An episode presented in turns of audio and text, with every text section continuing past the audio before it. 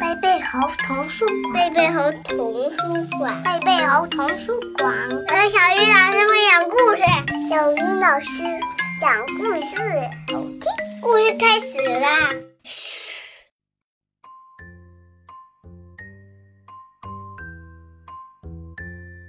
亲爱的小朋友们，大家晚上好，欢迎打开贝贝猴故事宝盒，我是你们的好朋友小鱼老师。今天我们要听到的绘本故事，题目叫做《打瞌睡的房子》。这本书由美国的奥黛丽·伍德撰文，由美国的唐·伍德绘图，柯倩华翻译，明天出版社出版。我们一起来听故事吧。窗外下着淅沥沥的雨。有一栋房子，打瞌睡的房子。房子里每个人都在睡觉。那栋房子里有一张床，温暖的床，在打瞌睡的房子里。房子里每个人都在睡觉。那张床上有一位老奶奶。打鼾的老奶奶在温暖的床上。床在打瞌睡的房子里，房子里每个人都在睡觉。那位老奶奶身上有一个小孩儿，做梦的小孩儿，在打鼾的老奶奶身上。老奶奶在温暖的床上，床在打瞌睡的房子里。房子里每个人都在睡觉。那个小孩身上有一只狗，昏昏欲睡的狗在做梦的小孩身上。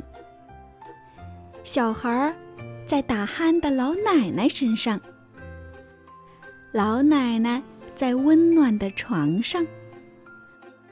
床在打瞌睡的房子里。房子里每个人都在睡觉。那只狗身上有一只猫，打盹儿的猫在昏昏欲睡的狗身上。狗在做梦的小孩身上。小孩在打鼾的老奶奶身上。老奶奶在温暖的床上。床。在打瞌睡的房子里，房子里每个人都在睡觉。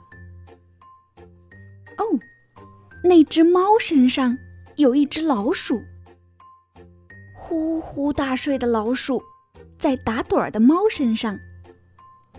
猫在昏昏欲睡的狗身上，狗在做梦的小孩身上，小孩。在打鼾的老奶奶身上，老奶奶在温暖的床上，床在打瞌睡的房子里，房子里每个人都在睡觉。